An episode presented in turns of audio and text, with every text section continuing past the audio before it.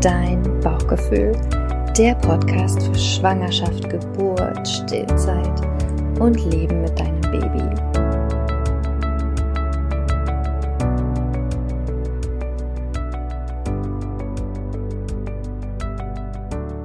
Einen wunderschönen guten Tag und Hallo zu einer neuen Folge zu Dein Bauchgefühl, der Podcast für Schwangerschaft, Geburt, Stillzeit und Leben mit Baby.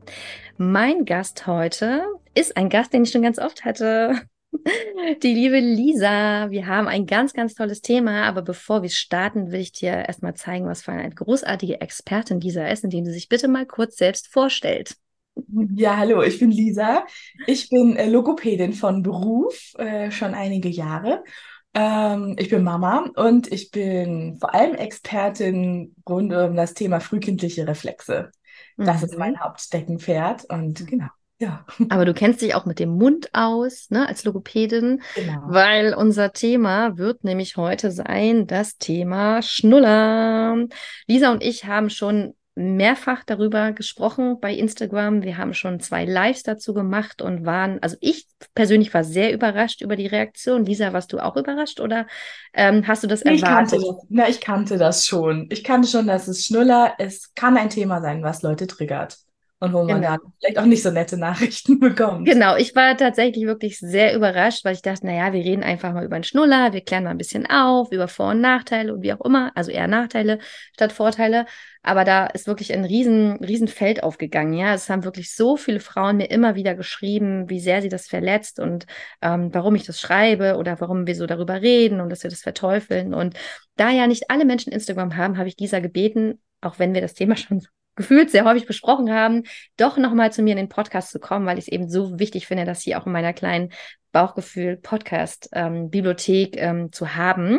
Und Lisa, also ich gebe ja, ich habe ja drei Kinder und ähm, zwei meiner drei Kinder haben Schnuller getragen und tatsächlich auch sehr lange. Und bevor ich Lisa kannte, waren mir viele Dinge nicht so bewusst. Also ja, ich wusste natürlich, klar, der Schnuller ist nicht so geil und der Schnuller kann zu einer Zahnverformung führen. Und seitdem ich Stillberaterin bin, wusste ich natürlich auch, dass der Stiller auch, äh, also dass der Schnuller einfach auch eine Stillbeziehung zerstören kann oder auch erschweren kann. Aber Lisa hat mir da echt nochmal ein paar ganz andere Dinge aufgezeigt, über die wir heute sprechen wollen. Und sie hat mir auch etwas aufgezeigt, was mir vorher auch nicht so klar geworden ist, gerade wenn man auf Social Media unterwegs ist. Und zwar, Lisa, berichte doch nochmal, was dir aufgefallen ist, wenn du so Schwangerschaftsverkündungen siehst auf Instagram oder irgendwo. Ja, also wenn man, wenn man sich mit sowas mal beschäftigt, einfach mal googelt oder das bei Instagram sich anschaut, man findet eigentlich in jeder Schwangerschaftsverkündung, also hurra, ich bin schwanger, hier ist mein positiver äh, Test äh, und hier daneben liegt der Schnuller. Mhm. Ähm, oder ähm, das Baby, das ist unser Homecoming-Outfit und äh, daneben liegt der Schnuller an, schon an der Schnullerkette und der ist einfach so omnipräsent. Und zwar von Anfang an. Das Kind ist noch nicht mal geboren. Du weißt noch überhaupt nicht, was dich da für ein Menschlein erwartet. Ähm, und wie das so sein wird. Und äh, aber Schnuller, also das Baby und Schnuller ohne einander funktioniert das nicht. Das wird so suggeriert. Genau, und das ist ziemlich verrückt. Und das habe ich vorher überhaupt nicht hinterfragt oder reflektiert, dass wir Menschen einfach so ein Bild von Babys haben, dass der Schluller da einfach, also der unwiderruflich dazugehört. Und das geht ja dann auch weiter mit den Kindern. Also wenn ich jetzt an meine drei Töchter denke, die natürlich mit Puppen spielen und gerade meine große Tochter, meine siebenjährige, meinte letztens, Mama, du müsstest mal ein paar neue Puppenschnuller kaufen, weil die irgendwie weg sind oder kaputt oder so. Und ich so, ja, warum denn? Naja, die brauchen wir doch. Und ich so, ja, warum? Aber guck mal, also meine dritte Tochter hat zum Beispiel keinen Schnuller, die hat den von Anfang an abgelehnt. Also ich habe den noch gar nicht angeboten. Aber ich versuche halt meine Töchter auch darin aufzuklären, selbst wenn es das für die Puppen gibt, aber dass die Puppen das nicht unbedingt brauchen, weil das auch nicht jedes Kind unbedingt braucht und dass das nicht sozusagen so unwiderruflich zusammengehört. Und das ist wirklich was Wichtiges, was du dir auch fragen solltest oder die, die Frage, die du dir stellen solltest, wenn du das jetzt so hörst, wie krass das eigentlich in unseren Köpfen verankert ist dass das einfach schon irgendwie immer da ist und man gar nicht drüber nachdenkt, braucht das Kind es überhaupt, ist es nötig, sondern das gehört irgendwie dazu.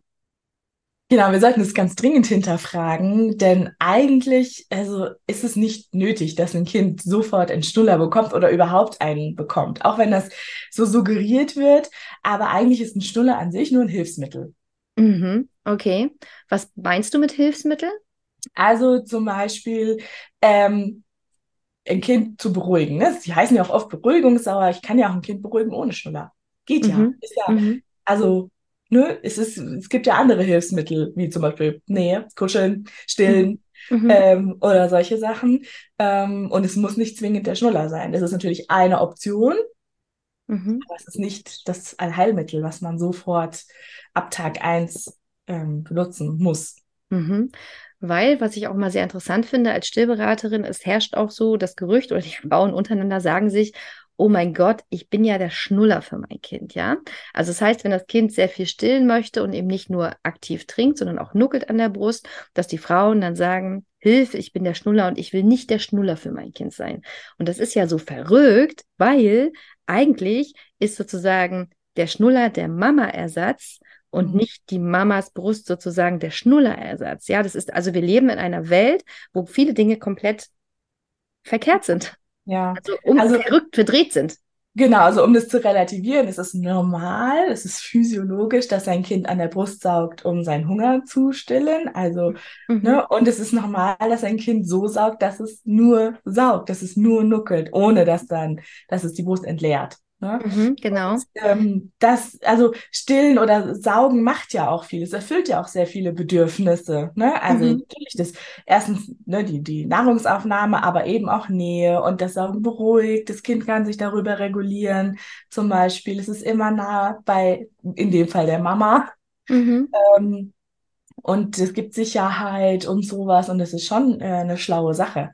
Mhm, mhm. Also das hat die Natur, das habe ich letztens auch gerade gesagt in der Story, die Natur hat das so eingerichtet, weil man hat ja herausgefunden, dass die Babys diese zwei verschiedenen Saugmuster an der Brust haben, ne? Genau. das non-nutrive und das nutrive Saugen und die Natur hätte das ja nicht so eingerichtet, wenn das nicht so genau so sein soll. Genau, genau. Genau. Und dann auch wieder, Lisa, du weißt es ganz genau, seit wann gibt es denn eigentlich den Schnuller?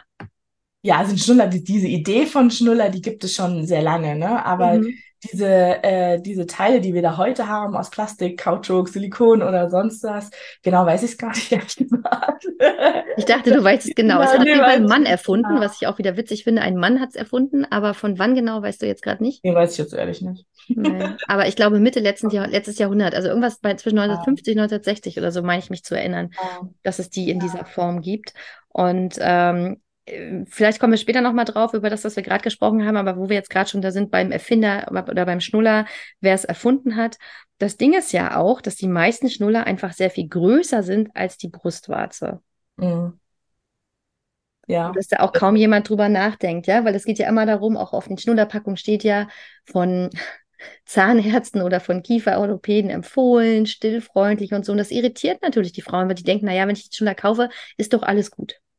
Ja, es ist halt leider nicht. Also, weil das, äh, das Material, aus dem die Schnuller gemacht sind, dies, es ist einfach nicht so wie eine Brust. Ne? Also die Brust, die kann sich, kann sich ja maximal verformen. Das kann ja ganz klein und flach und sowas werden, wenn das Kind da dran saugt. Und das ist einfach bei dem Schnuller nicht gegeben. Mhm. Das mhm. geht einfach nicht. Dafür haben wir äh, das Material noch nicht. Das heißt, sie haben immer eine bestimmte Form und sind äh, immer deutlich starrer als jetzt eine Brust zum Beispiel und somit einfach ein Fremdkörper im Mund des Kindes, ja, also der nicht sozusagen so flach und klein geformt werden kann wie eine Brustwarze. Und deswegen kann man das auch nicht unbedingt miteinander vergleichen, auch mit den Auswirkungen, ne? weil ja viele mal sagen, na ja, wenn das Kind jetzt die Brust im Mund hat, so lange und so viel, dann wird, könnte sich ja der Kiefer auch davon verformen, aber das passiert nicht. Ja, aber eben nicht. Und das wissen wir zum Beispiel von Skelettfunden, ne, von früher.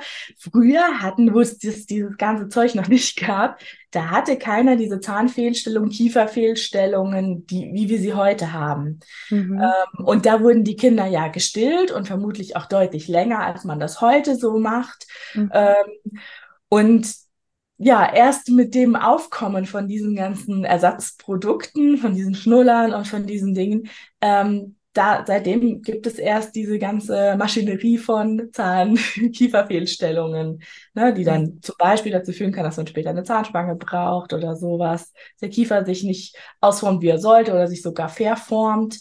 Ähm, das gab es früher nicht. Das ist mhm. eher eine neuzeitliche äh, Sache. Mhm. Genau, das ist aber auch nur ein Aspekt, den man einfach wissen muss, wie, wenn man sich für einen Schnuller entscheidet, weil wir, Lisa und ich, haben gerade ein Vorgespräch auch gehabt und da haben wir auch nochmal betont, also es geht uns hier nicht darum, sozusagen den Schnuller zu verteufeln und ähm, wie bei allen Dingen geht es einfach um Verantwortung, um Selbstbestimmung, aber auch um informierte Entscheidungen. Also das heißt, wenn du dich entscheidest, deinem Baby einen Schnuller zu geben, ist es total okay, aber du musst einfach wissen, okay, welche Konsequenzen kann es nach sich ziehen und ich glaube, da wäre vielleicht ganz gut, wenn wir da nochmal drüber sprechen und dann kannst du ja immer noch entscheiden, ob du es sozusagen für dich haben möchtest oder für dein Kind haben möchtest und die Konsequenzen in Kauf nimmst. Weil viel schlimmer finde ich sozusagen unwissend zu machen, einfach aus diesem, ja, das macht man halt so, weil das mhm. alle so machen und das gehört doch dazu und mein Kind braucht doch einen Schnuller, weil alle sagen, es braucht einen Schnuller, aber eigentlich braucht es ihn vielleicht gar nicht, ja. Also eins hat dieser jetzt gerade gesagt, ja, also es geht darum sozusagen, dass es zu Kieferverformung kommen kann und zu Zahnfehlstellungen. Ähm, eine zweite Sache habe ich vorhin ein bisschen angeteasert aus Sicht der Stillberaterin. Es kann ähm, im Prinzip dazu führen, dass die Stillbeziehung gestört wird, weil gerade wenn das Baby das von Anfang an bekommt, ähm, ist es so, dass das Baby natürlich viel weniger an die Brust geht, wenn es sozusagen den Schnuller hat, weil der Schnuller sorgt dafür, also das Baby schnullert an dem Schnuller, genauso wie an der Brustwarze und es entwickelt sich Speichel im Mund. Der Speichel geht in den Magen des Babys und das, der Magen meldet sozusagen ans Babygehirn, hey, ich bin satt, da ist was drin.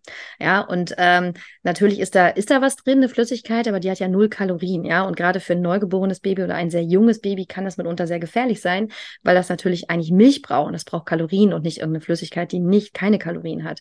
Und das wissen eben viele nicht, ne? gerade die die Schnuller schon mit ins Krankenhaus nehmen, weil gerade am Anfang, den ersten Tagen, Wochen, Stunden, ist es einfach so wichtig, dass das Baby so oft wie möglich an die Brust kommt, damit einfach die Milchbildung überhaupt in Gang kommt und das Baby wirklich genug zu essen bekommt. Und von daher ist es gar nicht zuträglich, gerade schon ins Krankenhaus einen Schnuller mitzunehmen oder eben vom Personal sich einreden zu lassen, hey, du musst deinem Kind doch einen Schnuller geben oder wir geben jetzt den Schnuller, ja. Ähm, Also deswegen solltest du das einfach wissen. Ich als Stillberaterin empfehle also mindestens vier Wochen sozusagen zu verzichten auf einen Schnuller, bevor man ihn gibt, bis sich so ein bisschen die Milchbildung und das alles ähm, einge, eingespielt hat. Bei Stillproblemen, tatsächlich auch bei älteren Kindern, verschreibe ich als erstes eine Schnullerdiät, ja. Weil einfach, ja, also das nicht zuträglich sein kann, wenn man eben stillt, wenn das Kind zu viel den Schnuller drin hat, ja. Weil sie schlafen dann auch länger, was man, wenn du das jetzt hörst, klingt es natürlich erstmal schön, das Kind schläft länger, aber es geht einfach sehr viel seltener an die Brust und das wiederum kann Konsequenzen haben für die Gewichtsentwicklung und viele andere Dinge. Und dann gibt es aber noch einen dritten Punkt, äh, also einen weiteren zumindest, den Lisa vielleicht jetzt sagt, das ist aus logopädischer Sicht, ne? Das, ähm, das Sprechen. Genau, das Sprechen. Also ein Kind, was, also das wissen wir, es gibt eine Studie, ein Kind, was vielen Schnuller im Mund hat, das lautiert auch viel weniger, das brabbelt viel weniger. Und ein Kind, was weniger brabbelt, mit diesem Kind wird ganz automatisch weniger gesprochen, weil der einfach ja weniger zurückkommen kann. Mhm, mh. Ne, das heißt, das Kind kriegt auch weniger sprachlichen Input, was sich dann wiederum negativ auf die gesamte sprachliche Entwicklung auswirken könnte. Also mhm. es muss nicht unbedingt der Fall sein, aber es kann ein Risikofaktor sein. Mhm. Und ich kann das auch bestätigen, also nicht mit dem, also ich habe nicht weniger gesprochen, aber bei meiner mittleren Tochter war das so, dass die einfach also ähm, einen Sprachfehler entwickelt hat, ja, weil mit dem Schnuller im Mund ähm, ist es ja so, also das habe ich früher nie, da habe ich nie drüber nachgedacht, Lisa, aber es ist ja so krass, es ist so logisch, wenn ich diesen Fremdkörper im Mund habe, aber trotzdem ja irgendwann sprechen möchte, muss ja meine Zunge irgendwo hin. Ja, ja, also die muss ja irgendwo hin und bei bestimmten Lauten zum Beispiel muss ja die Zunge oben an den Gaumen, ne? irgendwie an den Gaumen oder irgendwo anders hin im Mund. Aber wenn ich den Schnuller da drin habe, dann kann die Zunge das sozusagen nicht machen, wie das eigentlich ja. gemacht werden müsste und die Kinder entwickeln sozusagen ein alternatives Muster, um Laute zu formen oder sie können die Laute gar nicht formen. Ja, und das war bei meiner mittleren Tochter tatsächlich so, so dass wir dann ein halbes Jahr lang logopädische Betreuung brauchten das hat dann super geklappt und das hat sich sozusagen alles aufgelöst, aber erst dadurch habe ich verstanden, ach wie krass, stimmt. Der Fremdkörper im Mund die ganze Zeit sorgt dafür, dass die Zunge das ja gar nicht machen kann, was sie eigentlich machen muss. Und es geht ja noch einen Schritt weiter. Also die Zunge ist ja normalerweise auch schon ab dem neugeborenen Alter, äh, ist die oben hinter den, bei uns jetzt unter den Schneidezähnen, da liegt die Zunge so leicht angesaugt am Gaumen. Mhm. Und das ist auch genau die Stelle, wo dann auch der Schnuller dazwischen liegt. Ne? Also der Schnuller ist quasi zwischen Gaumen und Zunge. Das heißt, die Zunge ist nie richtig an ihrer physiologischen Position, wo sie sein muss. Ähm, und wo wir sie dann zum Essen brauchen, wo wir sie zum, zum Sprechen brauchen, wo sie aber auch ist für die Atmung, damit wir gut mhm. dann durch die Nase atmen können. Das muss der, der Gaumen wird ja auch noch weiter geformt durch das Saugen vornehmlich an der Brust. Also das ist auch ein, vor allem ein Training mhm. äh, für die ganze Mundmuskulatur. Ähm, und das kann eben dann diesen Rattenschwanz nach sich ziehen, dass die Kinder dann zum Beispiel durch den Mund atmen, anstatt durch die Nase. Und das ist, wie gesagt, ab Tag eins, sobald das ganze Fruchtwasser, der ganze Schlons aus, den, aus der Nase ist, kann das Kind, muss auch durch die Nase atmen können. Ja, ja und, und da, auch, ja. Kann ich noch mal einen weiteren Aspekt mit reinbringen? Ich glaube, wir sind dann schon bei Punkt 5. Ich habe jetzt nicht mitgezählt. Durch die Nasenatmung, das trägt dann ein weiteres Risiko mit sich. Auch das weiß ich von meiner mittleren Tochter. Ich habe da wirklich auch private Erfahrungen mitgemacht. Die ist tatsächlich auch im Schlaf, atmet die, also nicht Nasenatmung, sondern Mundatmung.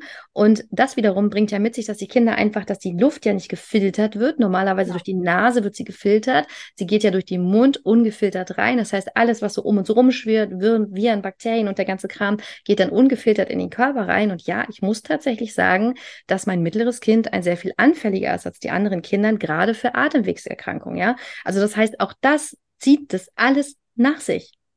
Und das klingt jetzt erstmal abgefahren, aber ich habe es eben, wie gesagt, ja, ähm, also privat auch erfahren und Lisa kann das natürlich auch bestätigen aus, aus fachlicher Sicht. Aber ich würde gerne nochmal über einen anderen Aspekt mit dir sprechen, den du mir auch nochmal so richtig bewusst vor Augen geführt hast und wo ich auch weiß, dass nachdem wir diese Lives gemacht haben, da ganz viele Frauen angefangen haben, nochmal anders drüber nachzudenken. Und zwar das Thema, dass man die Kinder ja ruhig stellt mit dem Schnuller. Ja, das ist mir auch ja ein Herzensanliegen. Also was, was ich auch super oft schon, ne, man geht so durch die Stadt und man, oder fährt in der Bahn, was man super oft erlebt, ist einfach, das Kind macht einen Mucks und sofort wird der Schnuller reingeschoben. Ne? Und das muss ruhig sein und das Kind darf nicht laut sein, es darf nicht Kind sein und es darf keine Gefühle zeigen. Also, und wenn man sich ne, mit gewaltfreier Kommunikation, bedürfnisorientierte Erziehung ne, so ein bisschen auseinandersetzt, ne, da sagt man ja, ey, alle Gefühle sind okay, alles darf sein, du darfst es eigentlich ausleben, wie es ist. Aber wenn man halt sofort immer einen Schnuller reinschiebt und noch gar nicht weiß, was mit dem Kind los ist, ähm, ja, dann unterdrücke ich das halt. Dann bringe ich meinem Kind von Anfang an vielleicht bei, ähm, deine Gefühle sind nicht okay. Ne? Mhm. Du musst so und so sein, wie ich das gerne hätte. Genau, wir stellen die Kinder damit ruhig. Und ja, auch das Asche über mein Haupt ist mir im Nachhinein nochmal bewusst geworden, ähm, wie sehr und wie oft ich das auch getan habe. Und also das ist ja, also was dahinter auch so ein bisschen steckt, ist, dass wir verstehen dürfen, gerade bei Babys, ähm, Weinen ist ja auch Kommunikation. Total. Ja. Ne? also das heißt, die Kinder müssen auch weinen dürfen. Ja, und das ist so verrückt, weil in unserer heutigen Gesellschaft leben wir natürlich in Extremen. Auf der einen Seite haben wir diese Generation, die sagt, ja, lass das Kind doch mal schreien, ne? Und packt das ins Zimmer und die Lungen müssen besser werden und was auch immer, ne? Dieses Schreithema. Und auf der anderen Seite haben wir jetzt diese bedürfnisorientierte Schiene, die manchmal auch so ein bisschen Extreme geht, die sagen so, oh mein Gott, mein Kind darf auf gar keinen Fall weinen, ja? Weil wenn es weint, dann ist irgendwas nicht okay und dann habe ich nicht alle Bedürfnisse befriedigt und so, oh Gott, es darf nicht weinen. So, und mhm. dann ähm, weint es natürlich doch mal, weil es einfach weinen muss, weil es was zu erzählen erzählen hat, weil Weinen eben Kommunikation ist. Und dann wird halt sofort ähm, der Schnuller reingesteckt. Ja, aber also, also für mich gehört das nicht zusammen. Also Bedürfnisorientiertheit okay. und dem Kind. Ja, ja, genau. Ja, ja, ja, ja. Ich weiß, ich weiß, es gehört nicht zusammen. Da steckt ja so was anderes dahinter. Das wir entweder das Kind was erzählen oder es möchte auch einfach, vielleicht hat es wirklich irgendwo Schmerzen oder es ist irgendwas, fühlt sich unwohl. Ähm, die Mama, Papa sind nicht da oder wie auch immer. Ähm, und dann ruft es dich und dann sagt es dir Bescheid und so. Und äh, mit nur Schnuller in den Mund schieben hast du aber dann trotzdem nicht, ähm, noch nicht verstanden, was jetzt eigentlich los ist. Genau, und ich glaube, falls du jetzt schon Schnuller gibst und diese, diese Folge von uns hörst, ist es einfach mal ähm, an der Zeit, wenn du magst, zu reflektieren. Also das ist bei mir ja dann auch passiert, als ich dann mich mit Lisa auseinandergesetzt habe, mal zu überlegen, in welchen Situationen habe ich meinem Kind einfach immer wieder den Schnuller gegeben und ähm, wenn sind das vielleicht Situationen, die gar nicht nötig gewesen wären, ne? Weil es gibt natürlich so Situationen, gerade bei einem Stillkindi, Stillkindi, Stillkind, wenn der Papa das zum Beispiel hat, ja, oder wenn der Papa das in den Schlaf begleitet, natürlich dann ohne Brust und wenn es wirklich gar nicht geht, ja, also oder auch beim Autofahren gibt es ja auch Kinder, ne, die am liebsten auch beim Autofahren immer die Brust im Mund haben wollen und das geht natürlich nicht, ja. Also dass es sozusagen Notsituationen gibt, wo es einfach nicht anders geht und ich sage ja immer gerne, obwohl es nicht bestätigt ist, aber ich sag, ich hätte das so gerne, ein Schnuller ist ein Medizinprodukt, ja. Also man sollte den an anwenden wie ein Medikament, wirklich nur in Ausnahmesituationen, wenn es nicht anders geht. Leider ist das nicht so, dass es ein Medizinprodukt ist, aber ich hätte das gerne. Das ist so. Und ich möchte auch dazu sagen, wir wollen ja jetzt wirklich auch das nicht verteufeln und nicht sagen, du, du nimmst es du bist eine schlechte Mutter oder so. Das ist überhaupt nicht, sondern ähm, es hat ja auch jeder seine eigene Schwelle, wo er sagt, jetzt ist es eine Notsituation, wo vielleicht jemand anderes äh, sagt, nö, kann ich aushalten, ne, ist, äh, kann ich begleiten und äh, jemand anderes sagt, nee, und jetzt kann ich nicht mehr und ich weiß, der Schnuller funktioniert. Mhm. Ist ja auch nicht bei allen Kindern so. Ne? Mhm. Der Vater hat ja zum Beispiel auch keinen Schnuller genommen. Mhm. Mein Kind auch nicht. Mhm. Und äh, dann musst du dir natürlich was anderes einfallen lassen. Und jeder darf für sich in jeder Situation auch immer neu entscheiden. Ne? Möchte ich den jetzt geben oder kriegen wir das irgendwie anders hin? Weil es ist halt nicht das Einzige, es ist nicht die einzige Möglichkeit, die du hast. Genau. Wie zum Beispiel beim Autofahren, ne? wenn du alleine bist und das Kind hinten äh, brüllt und du weißt, es funktioniert, ja, warum denn nicht? Ne? Genau. Wenn ja, man wenn vielleicht noch Geschwisterkinder hast und du musst dich um alle kümmern und dich zerteilen und auch mal selber ja. aufs oder solche verrückten Sachen, äh, ja, warum denn nicht? Also ja. da passiert ja da nichts. Aber es ist halt ein bewusstes, ich entscheide jetzt als der Erwachsene, mhm ich gebe dem, meinem Kind jetzt den Schnuller ähm, und lasse es aber nicht drei Stunden, übertrieben, ne? Lass es jetzt nicht damit alleine. Mhm, mhm. Ja? Äh, und dann auch wieder zu entscheiden, okay, jetzt habe ich wieder Kapazitäten, mhm. ähm, weil es ist anscheinend ja was mit dem Kind los, wenn es weint, wenn es unruhig ist. Mhm. Ähm, und jetzt kann ich, habe ich die Kapazitäten, dem auf den Grund zu gehen. Wir finden eine Lösung. Was braucht es denn? Ne? Genau. Ich glaube, uns ist wichtig, einfach so ein bisschen aufzurütteln und aufzuwecken und vielleicht auch ein bisschen zu triggern, dass wir einfach anfangen zu hinterfragen, dass eben Schnuller und Baby nicht automatisch zusammengehören müssen. Hm. Und man muss auch dazu sagen, ne, du hast es vorhin von der Verpackung gesprochen. Da steht ja auch sowas wie drauf für, für eine kiefergerechte Entwicklung oder sowas. Entschuldigung, das ist schlichtweg gelogen. Mhm. Es ist schlichtweg gelogen. Der Schnuller tut nichts. nichts Positives für die Entwicklung des Kindes, für die mundmotorische Entwicklung oder Dieses so. kleine Wort, ne, für ja. einen, das macht schon. Und was ja. uns an dieser Stelle auch nochmal wichtig ist, was, äh, was unbedingt der Vollständigkeit halber gesagt werden muss, Lisa, ist, dass der Schnuller nicht mitwachsen muss. Ja, also ich muss sagen, früher war ich immer auf der Suche nach dem Reden, nach, einem guten Schnuller. Ne? Inzwischen ist mir alles andere wichtiger. Nimm den Schnuller, den du willst. Gleichzeitig würde ich empfehlen, klein, weich, muss nicht mitwachsen, äh, muss möglichst flexibel sein, ähm, dass man auf solche Sachen achtet. Wenn du jetzt aber erstmal einen anderen hast, dann benutzt du den halt jetzt noch und dann schmeißt ihn weg und dann kannst du ja was anderes ausprobieren. Also du musst jetzt nicht 20 verschiedene Schnuller kaufen, um die auszuprobieren ähm, du kannst das nehmen, was du hast. Und die müssen ja auch ausgetauscht werden. Steht, glaube ich, auf der Verpackung, äh, dass man die irgendwann dann entsorgen muss, ähm, damit da eben nichts passiert. Und dann probierst du einfach einen anderen aus oder guckst einfach mal, ob noch was Kleineres. Aber warum müssen die nicht mitwachsen, Lisa? Erklärst naja, du es nochmal? Ich weiß Kiefer, ja. Ja, ja, du weißt es. Der Kiefer wächst tatsächlich nicht in dem Maße mit, als wie die Schnuller suggerieren mitzuwachsen. Und man muss ja, wir sind ja, wir wissen doch, jedes Kind wächst in seinem Tempo. Jedes Kind hat eine andere Form von Kiefer, von Schädel, von Körper.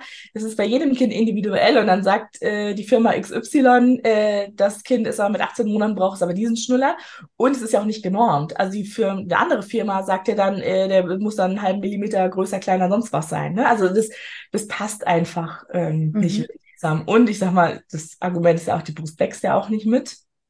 Ne? Darauf habe ich gewartet, Lisa. Die Brust wächst nicht mit. Und wenn das Kind einen Daumen nimmt, der Daumen ist immer, immer kleiner als der Schnuller. Mhm. Immer. Selbst bei der kleinsten Schnullergröße, der Daumen deines Babys ist immer noch kleiner. Und auch da herrscht ja einfach so eine Panik, Lisa, dass die Frauen ja. sagen, oh ja. mein Gott, ich muss irgendeinen Schnuller finden, dem ich mein Kind geben kann, weil ich Angst habe, dass das Kind den Daumen nimmt. Hm. Dabei muss man ja sagen, also die meisten Kinder sind ja schon im Mutterleib in so einer Position, dass der Daumen schon quasi auf Mundhöhe ist. Und der Daumen landet auch bei den, das wissen wir aus den Ultraschallaufnahmen, landet auch oft schon im Mund des Kindes. Und es ist, es bleibt gar nichts anderes übrig dem Kind. Ne? Es übt ja auch schon das Saugen und Schlucken und sowas ähm, vor der Geburt. Und ähm, es kommt ja nach der Geburt, so mit drei, vier Monaten gibt es ja so eine ganz wichtige Phase in der Entwicklung. Wir nennen sie die orale Phase. Da beginnt das Kind dann aktiv Dinge sich in den Mund zu stecken. Und da nimmt es natürlich auch seinen Daumen und seine Hände, ähm, vielleicht auch später seine Füße oder irgendwelche Gegenstände, die es dann äh, greift. Und das ist eine ganz, ganz wichtige äh, Sache, dass das Kind das machen darf, dass in dieser Zeit auch kein Schnuller im Mund ist, weil sonst steckt es sich halt nichts anderes in den Mund. Mhm. Weil der Mund ist einfach Intimbereich und der Mund ist ganz sensibel und deswegen kann das Kind mit dem Mund Dinge betasten. Das heißt, es begreift die Welt, indem es sich Dinge in den Mund schiebt, mhm. zum Beispiel. Mhm. Das hat dann auch wieder Auswirkungen auf die Sprache, auf die Wortbildung und sowas. Wenn ich das begreife, wenn ich schon mal gespürt habe, was ist denn hart, was ist denn weich, ähm, welches ist kalt, ist es warm, was für Unterschiede gibt es da, auch wenn ich mit vier Monaten noch kein Wort dafür habe, aber schon mal dieses begreifen dürfen. Unsere Hände sind immer weniger sensibler als unser Mund. Mhm. Und das ist ganz, ganz wichtig. Und auch wenn wir in Richtung Beikost denken, ne, das Kind ist, ein Beikostreifezeichen ist ja, dass das Kind sich selbstständig Dinge in den Mund schieben kann. Mhm, mhm, das üben die halt vorher schon, mhm. wenn man sie lässt. Wenn da aber mhm. immer ein Schnuller drin, äh, drin ist oder ich das auch immer verbiete, ähm, dass es, oder weil ich Angst habe, dass das Kind zum Daumenlutscher wird, ähm, die Angst muss man nicht haben. Also ich, die meisten Kinder, die ich kenne, die entscheiden sich entweder für Daumen oder für Schnuller, wenn sie sich für eins entscheiden oder halt auch gar nichts. Ähm, und da kannst du dann erstmal auch nicht so wahnsinnig viel machen. Ne? Wenn dein Kind sagt, ich will keinen Schnuller, ich nehme den Daumen, dann ist es halt erstmal äh, so. Und dieser, du sagst immer einen schönen Satz, den sage ich jetzt einfach mal, weil ich den nicht aus dir rauskitzeln will jetzt extra. Du sagst immer, ähm, also mit einem Schnuller kann man super schön Lego spielen, ja. ja? Aber, ja. also mit dem Schnuller im Mund die ganze Zeit. Aber wenn du spielen willst, ob jetzt Lego, Playmobil oder was auch immer, dann brauchst du deine Hände und deinen Daumen. Das heißt, du wirst dein Kind, dein Kind wird niemals mit Daumen im Mund spielen, weil da braucht es einfach die Hände. Einfach ein schönes Argument, um damit ein bisschen mehr Leichtigkeit reinzubringen und dass die Frauen nicht Angst haben, oh mein Gott, ne? Mein Baby nimmt, die, nimmt den Daumen und wird es nie wieder los. Genau. Absolut, absolut. Und äh, ich glaube auch, dass es sich, das wird sich mit der Zeit auch verändern. Viele haben halt Angst, weil sie sagen, ja, der Daumen ist ja am Körper dran. Das heißt, er ist verfügbarer. Ähm, aber sagen wir es mal so, wenn mein Kind ab Tag eins den Schnuller an der Schnullerkette vor sich baumeln hat und ständig von irgendjemandem wieder den in den Mund geschoben bekommt, dann ist er genauso verfügbar. Also es gibt ja auch Kinder, die haben einen im Mund, einen rechts in, in der Hand, einen links in der Hand also es, er ist einfach dann auch immer da. Ne? Also die, die wenigsten sind ja so das, was ich mir wünschen will, dass sie sagen, okay, den Stuller gibt es zum Einschlafen. So, dann holen wir den raus zum Beispiel. Und äh, wenn du eingeschlafen bist, dann nehme ich ihn dir aus dem Mund wieder raus. Mhm. Und lege ihn mhm. wieder weg, zum Beispiel. Ne? Also, dass man einfach versucht, auch die Zeiten dann zu reduzieren. Ähm, oder sich, oder halt von Anfang an ganz bewusst sagt, okay, zu diesen bestimmten Zeiten, weil wir haben festgestellt, es funktioniert so, sonst haben wir drei Stunden Einschlafbegleitung mit dem Schnuller nur zehn Minuten. Sag mal noch mal was zur Schnullerkette, Lisa. Das ist auch so wichtig. Auch Schnullerkette habe ich nie drüber nachgedacht, aber du hast mich da auf jeden Fall noch mal achtsamer gemacht. Was ist die Gefahr von Schnullerketten und worauf sollte man achten? Genau, also es gibt da sogar eine, eine Norm, äh, eine DIN-Norm, ähm, wie eine Schnullerkette zu sein hat, wie sie sein darf. Die darf nämlich nur eine bestimmte Länge haben, damit das Kind sich möglichst wenig damit strangulieren kann. Mhm. Ähm, und diese, natürlich kannst du dir ähm, Sachen besorgen und die selber äh, basteln. Meistens sind die dann viel zu schwer. Das, ne, das gehört nämlich auch dazu, dass sie einfach viel zu schwer sind, wenn man da eben so Holzperlen dran macht und irgendwelche äh, anderen Sachen, dann wiegen die einfach super viel. Und das hängt halt an dem Stuller dann dran und macht nochmal zusätzliches ähm, Gewicht einfach und äh, zieht einfach in die falsche Richtung. Genau, also es beschwert sozusagen den Schnuller im Mund, was wiederum zu noch größeren Verformungen führen kann.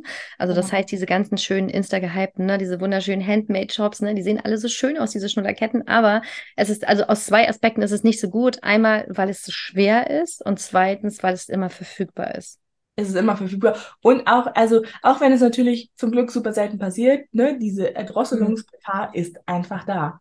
Okay. Ja. Also wenn das Kind dann im, im Bettchen liegt und du halt nicht direkt daneben und immer ein Auge darauf hast, was du nicht haben musst und was, ne, das ist jetzt auch mhm.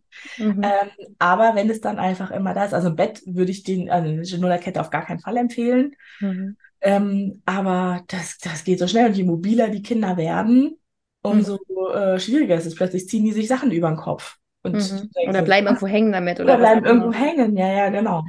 Genau, und da gibt es noch zwei wichtige Aspekte, glaube ich, die, wo wir jetzt im Gespräch nicht hingekommen sind, die ich aber unbedingt noch besprochen haben möchte. Das ist einmal das Thema diese Kirschsauger, weil wir sind ja alle auf Social Media und wir gucken uns alle das an und die großen Influencer und so, ne? Und ich habe so das Gefühl, dass da ja einfach seit Jahren so ein Riesentrend zu diesen riesen Dingern, ja. Ich weiß jetzt keine Marke, aber jeder von euch wird wissen, äh, was ich meine. Diese riesigen runden Dinger, die dann halt diese Kirschform im Mund haben. Und da hast du ja schon auch eine Meinung zu, zu denen, oder? Nicht mehr so. Hast du dich da relativiert mhm. inzwischen? Nee, also ich würde sie nicht empfehlen. Mhm. Ne? Also eben das, ein Schnuller, also wenn ihr jetzt mich als Logopädin fragt, sollte der klein, weich, möglichst flach, ne? also das kleinste, weichste, flachste, was ihr finden könnt. Das ist natürlich ein krasser Gegensatz äh, zu diesen äh, Teilen. Ähm, ich sag mal so, wenn dein Kind abends zum Einschlafen fünf Minuten einen Schnuller drin hat, dann ist es letztendlich wurscht, was es für einer ist. Mhm. Wir ich oder die Empfehlung ist ja vor allem für die Kinder, die länger am Tag den Schnuller einfach noch im Mund haben. Das mhm. ist da, dass Genau, weil da, es wird ja suggeriert oder Werbung damit gemacht, dass sozusagen diese Kirschform sozusagen der Brustwarze ähnlich ist, ja. Aber ja, jetzt, jetzt guckt mal bitte alle in eure Bluse. genau. ob, du so ein, so ob du so ein rundes Ding da vorne stehen hast, weil das, was viele ja einfach nicht bedenken, ist im Prinzip, wenn dein Kind an deiner Brust nuckelt, dann wird die, äh, wird die, ähm, die Brustwarze ganz flach gemacht, ja. Also das heißt total klein und flach. Aber wenn du dieses riesige Ding und du kannst ja vielleicht auch einfach mal, das finde ich auch spannend, das mal selber in den Mund schieben um dann festzustellen, wie groß es eigentlich im Mund ist, weil wir haben auch das beim Thema Beikost ist auch ganz spannend, so wie viel man auf dem Löffel macht und so. Wir haben ja gar keine Ahnung davon, wie klein eigentlich dieser Mundraum von diesem Baby ist, ja. Und wenn du dieses riesen Ding da reinschiebst, also ich finde, das sieht auch schrecklich aus, wenn ich mal ganz ehrlich, ne, diese riesen runden Dinger im Gesicht der Kinder. Ich finde halt auch das Thema mit der Nasenatmung, ne, also dass die teilweise ja, gerade wenn die Babys sehr klein sind, diese riesen Dinger, dass einfach die, die Nasenlöcher auch so ein bisschen bedeckt sind davon. Ja, darauf, also das, das sollte man auf gar keinen Fall machen. Es gibt welche, die also, ne, die dieses Lippenschild, das mhm. ist das, was außen an dem Schnuller dran ist, dass es auf gar keinen Fall die, die Nase verdeckt. Und da gibt es einfach teilweise, das, das hängt aber ein bisschen mit der Anatomie deines Kindes einfach auch zusammen, mhm. wie viel Platz äh, da über der Oberlippe ist. Mhm. Ähm, und aber ich habe Fotos gesehen und Videos gesehen, wo die Kinder das, ne, wo die, wo der Schnuller einfach auch über der Nase liegt. Und wenn sich so ein Kind dann mal auf den Bauch dreht und vielleicht den Kopf irgendwo noch ne, äh, nicht zur Seite gedreht hat oder sowas, dann hast du da eine reelle Lebensgefahr, ne? weil mhm. das Kind ja nicht, nicht frei atmen kann. Genau, ist das war die eine sehr Sache. überspitzt, ne? Ist, ja, ja, natürlich, aber, aber, man muss darüber reden, äh, weil, wie gesagt, es ist immer noch in den Köpfen, Schnuller, Baby gehört zusammen und natürlich wollen wir, wollen wir haben, was die großen Influencer haben und es sieht so cool aus und farblich passend in beige, in braun, wie auch immer, ne?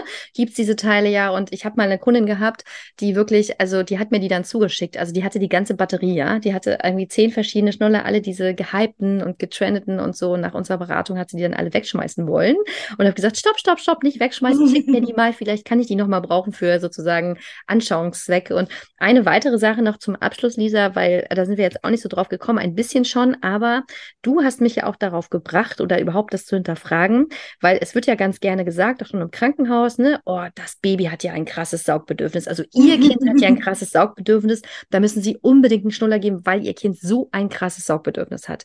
Und Lisa hat mich da nochmal auf eine andere Fährte geführt, weil Lisa nämlich sagt, es gibt eigentlich dieses ominöse, starke Saugbedürfnis nicht. Und jetzt kommst du. Ja, ich versuche das inzwischen noch immer so ein bisschen zu vermeiden, dieses Thema, weil es auch immer sehr viele Nachrichten, sehr viele böse Sachen. Also das, das Baby, das reif geborene Baby, ne, davon gehen wir jetzt erstmal aus, was um den Termin äh, geboren wird, das hat ja einen Saugreflex. Ne? Das mhm. heißt, wenn man dem Kind auch einen Finger in den Mund gibt oder schon die Lippe berührt, dann fängt es an zu saugen.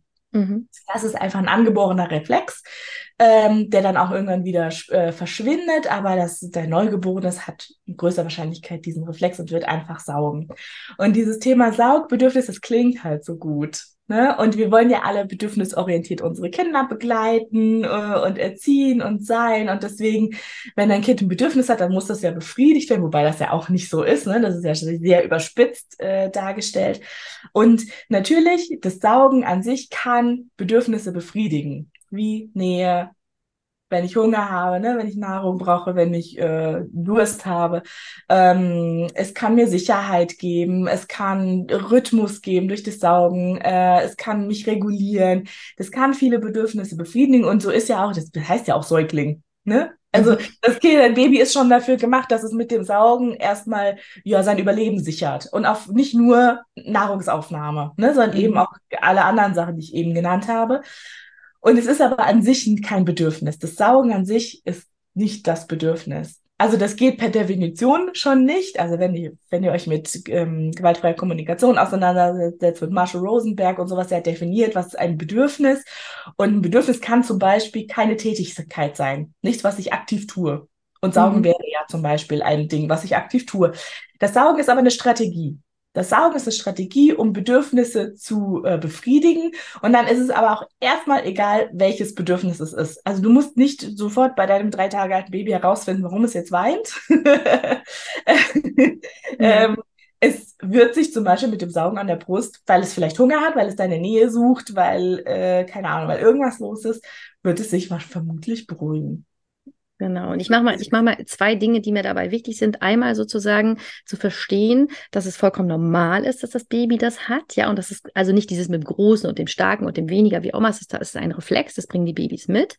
Und dass es eben auch vollkommen normal und auch sinnvoll ist von der Natur eingerichtet, dass dein Baby das sozusagen gerade in den ersten Tagen an der Brust befriedigt auch wenn ja. wir jetzt festgestellt haben, es ist kein Bedürfnis, aber dass dein Baby sozusagen an der Brust reflexartig saugen kann, weil das einfach sehr viele Bedürfnisse erstmal befriedigt und einfach hilft, in die Milchbildung zu kommen. Ja, also das, du musst deinem Kind sozusagen nicht im Krankenhaus schon Schnuller geben, weil irgendwer sagt, das hat so ein Bedürfnis und das muss jetzt gemacht werden.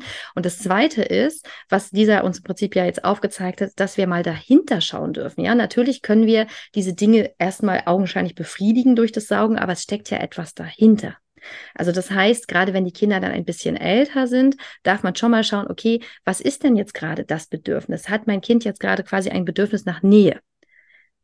Kann ich dem das auch anders geben, statt sozusagen, dass das Kind sich das selbst gibt durch das Saugen. Ja, also das ist ja, glaube ich, so das, was, wo wir anfangen können, das mal so ein bisschen zu hinterfragen und zu überlegen. Also, also, weil, ne, das Saugbedürfnis schon rein fertig. Nein, es steckt eigentlich etwas anderes dahinter. Und je nachdem, wie viel Kapazität wir haben, können wir natürlich schauen, okay, was steckt denn da dahinter und muss es jetzt der Schnuller sein? Oder ist es eigentlich was ganz anderes, was mein Kind jetzt gerade braucht? Nämlich mich, meine Nähe, ne, also mit mir zu kuscheln. Haut an Hautkontakt. Haut an Hautkontakt, wie auch immer, ja. Also dieses, ja, ich glaube, ich glaube, wir schließen damit, dass wir, wir verteufeln es nicht, wir wollen, dass du eine informierte Entscheidung triffst und dass du einfach wie in vielen anderen Dingen im Leben, wo wir ja gefühlt so aufwachsen, dass die so sind, ne, und dass die schon immer so gemacht wurden, dass wir einfach anfangen, das zu hinterfragen und schon, dass du dich nicht schlecht fühlst einer anderen Mama gegenüber, wenn dein Kind zum Beispiel keinen Schnuller nimmt, weil Frauen mhm. dann in den Aktionismus kommen von, ich kaufe 20 Schnuller, da bist du ja locker mal bei 100 Euro, wenn das mal reicht, um deinem Kind irgendwie irgendeinen Schnuller irgendwie. Also es muss das nicht, es braucht mhm. es nicht, ja. Und es wird nichts Dramatisches passieren, wenn es den Daumen nimmt. Also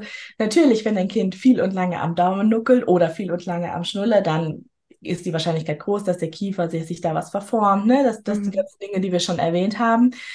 Da ist es aber auch wichtig, einfach ein Auge drauf zu haben. Natürlich, du kannst doch später mit deinem Kind, wenn das jetzt nicht anders geht, als so wie es jetzt ist, kannst du immer noch zum Logopäden gehen und kannst das, ne, man kann das machen. Der Kiefer, da wächst ja auch noch viel. Ne? Das heißt, da, da kann, ist auch, besteht auch die Möglichkeit, dass sich sowas wieder zurückbildet, aber auch nur, wenn die Zunge dann weiß, an welche Position sie muss und mhm. wenn der Schulter dann halt auch irgendwann mal weg ist. Deswegen, ich würde gerne noch so ein paar äh, praktische Sachen mitgeben. Mhm. Mhm. Also wenn du jetzt ein Neugeborenes hast, ne, in den am besten erstmal gar keinen Schnuller, das hatten wir ja schon gesagt. Ähm, und dann, äh, wenn du dann das Gefühl hast, boah, ich habe jetzt alles versucht. Das Kind brüllt und ich habe alles versucht, oder geht, du, du hast keine andere Möglichkeit, weil ihr jetzt, ihr müsst zum Kinderarzt fahren oder sowas, bist alleine. Ähm, dass du dann dem Kind einen Schnuller anbietest und dann aber auch sagst, okay, jetzt ist aber auch dann wieder Schluss. Ne? Also nicht für die ganze äh, Zeit. Oder und dann einmal rein und drin lassen. Genau, und dann, wenn du jetzt schon ein bisschen älteres Kind hast ähm, wo du vielleicht jetzt denkst, ah, wir haben doch ein bisschen viel in Schnuller so im Mund, dann erstmal Schnullerzeiten reduzieren. Es, es ist nicht nötig, dass du jetzt von heute auf morgen sagst, der Schnuller muss weg. Und ich reiße dem meines Kind. Dein Kind wird sich mit größter Wahrscheinlichkeit da auch ein bisschen dran gewöhnt haben und äh, wird es ja auch gut finden, sonst wird sie ihn ja nicht benutzen. Mhm. Und äh, dann darfst du langsam Alternativen finden. Ne? Also dann vielleicht mehr kuscheln oder irgendwas anderes einfach ähm, finden. Ähm, und dann übernimm, musst du aber auch die Verantwortung übernehmen. Ähm, dein Kind wird den vermutlich nicht freiwillig einfach abgeben, sondern dann ist irgendwann der Punkt, ähm, wo du dann einfach sagen musst, okay, und jetzt ist er, kommt er weg und darfst es aber vorbereiten und begleiten und dein Kind auf gar keinen Fall damit alleine lassen und auch Alternativen finden. Ne? Also kann das Kind vielleicht dann ein Kuscheltier haben oder ähm, mhm. schläft es bei dir im Arm oder irgendwie sowas. Also das müsst ihr dann aber selber finden. Da kann man jetzt keine pauschalen Tipps geben, äh, sondern nur Anregungen. Ähm, ja, und dann Zeit geben. Genau, und eben die Verantwortung übernehmen, das ist gut, schön, wie du es genau. gesagt hast, weil genau. natürlich ist das Schnuller abgewöhnen der anstrengendere Weg, ja. Also es mhm. ist der anstrengendere Weg, definitiv. Das ist ja auch beim Abstillen so, wenn ein Kind lang gestillt wurde, dann wird es auch nicht freiwillig sagen, ach ja, ich habe keine Lust mehr, ich möchte das nicht mehr. Also das heißt, du als Erwachsener trägst die Verantwortung und kennst ja von uns einige der Konsequenzen. Und wenn man die in Kauf nimmt, okay, aber wie gesagt, du trägst die Verantwortung und du darfst da dann mit deinem Kind sozusagen da durchgehen gemeinsam, weil das ist ja oft so dieses, diese Vermeidung, ne? Also es ist eben anstrengend, das abzugewöhnen und deswegen lasse ich es lieber und lasse dem Kind das noch, bis es sieben ist. Aber ob das jetzt sozusagen der bessere Weg ist. Und ob es jetzt der Weihnachtsmann ist, der den mitnimmt, ne, weiß ich auch nicht so genau, ob das so eine gute Idee ist. Ähm, da darf man einfach für sich gucken. Es gibt ja auch so Alternativen wie ein Schnullerbaum zum Beispiel, wo man das gemeinsam mit dem Kind macht, in einer Art Ritual. Das finde ich eigentlich genau, sehr schön. Ja. Genau, eine Verabschiedung, richtig, eine offizielle und dass man es wirklich vorbereitet lange und eben startet ja, mit dem Reduzieren. Zum Beispiel mit, mit einem Countdown, dass man sich mit dem Kind verabredet, okay, pass auf, noch zwei Wochen und wir machen dann ne, einen Countdown, dass du weißt, wann was passiert und wir machen eine Verabschiedung und so. Und es gibt Kinder, die dann sagen, ja klar, kein Problem, ich gebe den Schnuller ab. Kein, kein Ding. Schlafen ab sofort ohne Schnuller. War ein. zweimal bei mir so. Das war richtig krass. Nach wirklich, also die haben bestimmt dreieinhalb Jahre den Schnuller gehabt und zweimal war es so, dass sie echt von einem Tag auf den anderen ja. aufgehört haben. Ja, Völlig und es verrückt. gibt Kinder, die trauern dann da hinterher und dann darfst du dein Kind da auch begleiten in seiner Trauer und das einfach sehr ernst nehmen. Mhm. Ähm, und es ist ja auch wieder eine Erfahrung für euch, für euch zusammenzuwachsen, ähm, wie, wieder nochmal mehr auf eure Gefühle zu schauen. Ähm, ja. Ja, ein großes also bitte Thema. keine, bitte keine Hauruck-Aktion oder so Sachen wie den Schnuller einschneiden oder immer was abschneiden. Also bitte nicht die Kinder verarschen oder was über ihren Kopf hinweg ähm, machen. Genau, immer mit dem Kind zusammen, weil ich meine, die Menschen, die uns hier zuhören, Lisa, sind einfach Menschen, die ziemlich wahrscheinlich bindungs- und bedürfnisorientiert ja. ihren Weg mit dem Kind gehen und das mit diesem Schnuller abschneiden oder Hauruck-Aktion, das wäre einfach ein, das würde einfach nicht zusammenpassen. Ja, das würde so ein bisschen auch die, die, diese Vertrauensbasis, die man mit dem Kind ja eigentlich mühevoll aufgebaut hat, über Monate und Jahre auch so ein bisschen zerstören. Und deswegen, ja. ja nur, nur ich habe das schon erlebt, dass Leute dann sagen, das konnte ihnen dann nicht schnell genug gehen und dann haben sie halt 28 Tipps auf einmal, ne, die sie irgendwoher hatten, ähm, gleichzeitig angewendet. Und das ist natürlich auch irgendwie nicht. Also übernimm Verantwortung, mach dir einen Plan ähm, und dann. Genau, und es ist halt auch nicht die Lösung, da irgendwie Senf drauf zu schmieren auf den Schnuller Nein. oder so. Das habe ich auch schon alles gehört. Weder auf die Brust noch auf den Schnuller. Bitte genau. kein Senf oder so, oder ein Tabasco oder so. Bitte einfach nicht. Einfach nein, nicht. nein, nein, nein. Und es darf alles ein Prozess sein. Es darf für dich als Eltern darf das ein Prozess sein und für dein Kind. Ja, und was wir auch sagen können, Lisa, ich meine, da muss man mal ehrlich sein. Also ich habe bisher noch kein 18-jähriges äh, Mädchen oder Junge gesehen mit einem Schnuller im Mund, ja. Oder hast du schon? Nee, vielleicht nicht mit einem Schnuller, aber also es gibt ja so Leute, so zum Beispiel Kettenraucher oder Leute, die ah. immer Kaugummi kauen oder also die immer irgendwas im Mund haben oder Leute, die immer was zu essen dastehen haben, immer irgendwo ein Snackschüsselchen, ist im Grunde jetzt auch, also vielleicht mhm. auch einfach so orale Befriedigung. Das stimmt, das stimmt. Aber das Feld machen wir jetzt heute nicht mehr auf. Lisa, ich danke dir so sehr, dass du dich doch nochmal äh, dazu durchgerungen hast, das Thema mit mir aufzumachen. Zum dritten Mal der Schnuller, aber es ist so ein wichtiges Thema. Und wie gesagt, wir wollen, dass ihr informierte Entscheidungen trefft, dass ihr einfach über die einzelnen Aspekte Bescheid wisst und vielleicht auch mit in euer Umfeld tragt, dass ja, man einfach mal hinterfragen darf, ob Schnuller und Baby wirklich zusammengehören, ob die Babypuppe und der Schnuller wirklich zusammengehören, weil da geht es natürlich dann weiter, ne? Bei mhm. den Kindern, die ja dann schon ab frühesten Kindesbein sozusagen darauf konditioniert werden, dass das einfach alles immer zusammengehört. Ja.